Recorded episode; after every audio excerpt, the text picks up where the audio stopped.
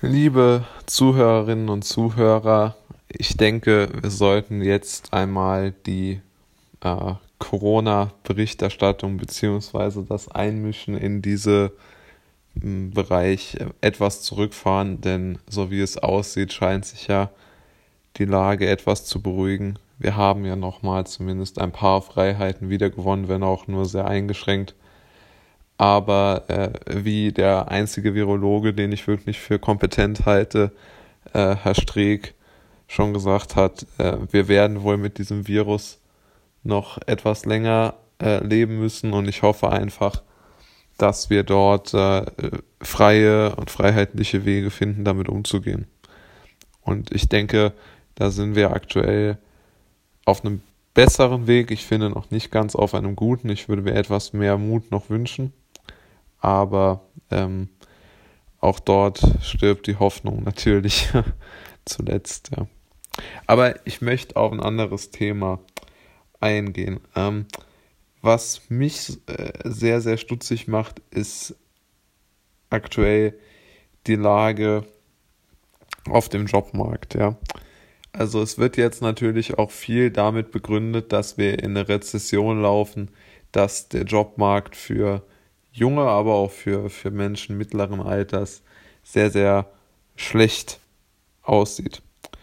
Ähm, das überrascht, glaube ich, viele irgendwo, weil man ja immer die Propaganda erzählt hat vom Deutschland der großen Chancen oder dass die Aufstiegschancen vor allen Dingen im Arbeitnehmertum liegen würden. Aber das sehe ich sehr anders.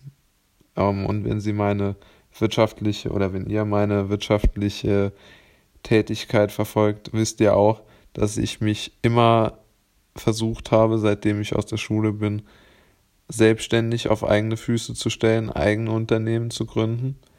Nur, und das bin ich auch bereit zuzugeben, hat das bis jetzt nicht zu dem Erfolg geführt, den ich mir vorstelle. Es ist auch enorm schwer, ein Produkt oder eine Dienstleistung zu finden, zu entwickeln, die du so gut machen kannst, dass es auf dem Markt einen Abnehmer, einen Absatz und vor allen Dingen auch eine Gewinnerzielungsmöglichkeit gibt. Denn es ist durchaus möglich, aktuell etwas zu verkaufen. Beispielsweise äh, wird da oft Amazon FBA genannt, wo Leute sehr hohe Umsätze erzielen. Das ist auch richtig. Nur wird dann immer vergessen zu sagen, dass die Gewinnmargen extrem gering sind weil Amazon auch dann Gerüchten und sehr, sehr belastbaren Quellen zufolge dann ganz einfach hingeht und sagt, okay, wir äh, schauen uns den Lieferanten an des entsprechenden Händlers, der ein gutes Produkt gefunden hat und kontaktieren dann diesen Lieferanten. Ähm, wir nehmen dort viel größere Mengen ab, bekommen günstigere Konditionen und drängen den ursprünglichen äh, Händler damit sozusagen aus dem Markt. So geht es ja auch nicht. Das ist ein ganz klarer Verstoß, glaube ich, irgendwo gegen die Geschäftsethik. Weil Amazon muss da auch mal nachdenken. Sie können nicht nur davon leben oder sie haben ja schon alles. Wofür braucht man noch mehr? Also ich denke, Amazon sollte zerschlagen werden, weil sie schlicht und einfach nicht mehr marktwirtschaftlich denken. Sie denken wirklich in einer Art Konglomeratsdimension, die nicht mehr, glaube ich, mit unseren Werten und unserer freiheitlichen Einstellung in Verbindung zu bringen ist. Also, man muss heutzutage muss man, glaube ich, sehr, sehr gewappnet darauf sein, dass man wirtschaftlich Schwierigkeiten bekommen kann.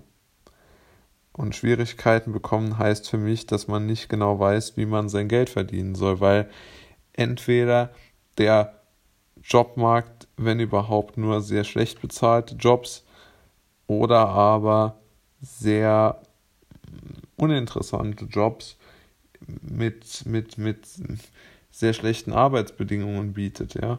Also beispielsweise jetzt die Krankenpflege. Also ich glaube einfach nicht, dass man das attraktiver gestalten kann. Ja, ich denke, das ist einfach ein Job, der so viel verlangt, dass er sicherlich besser bezahlt werden kann. Da habe hab ich nichts dagegen, ich unterstütze das auch. Nur glaube ich nicht, dass das unbedingt mehr Menschen motivieren wird, das zu tun. Weil ähm, einfach der Job, glaube ich, deine Lebensqualität nicht unbedingt notwendigerweise verbessert als Durchschnittsbürger. Es gibt welche, die das gut können und machen und die sind das auch aktuell. Menschen, die unheimlich fürsorglich und und und und und und äh, ja kümmernd sind, ja, und die sich gerne darum bemühen und die auch dann dort auch keine Absch Abschreckung haben, jetzt äh, wie man auch immer dann mit den Verletzten, mit den Kranken umzugehen hat, ganz klar. Nur hat es nichts meiner Meinung nach unbedingt mit Geld zu tun. Und ich denke, dass die Knappheit äh, der Menschen, die dieses Talent haben, das zu machen, knapp ist und dass es deshalb nicht so viele Krankenschwestern, Pfleger etc. gibt, hat ja nichts damit zu tun, dass der Beruf jetzt irgendwie schlecht stigmatisiert wäre, sondern einfach nur damit, dass es relativ wenig Leute machen können und auch wollen. Und das ist meiner Meinung nach auch dann völlig okay.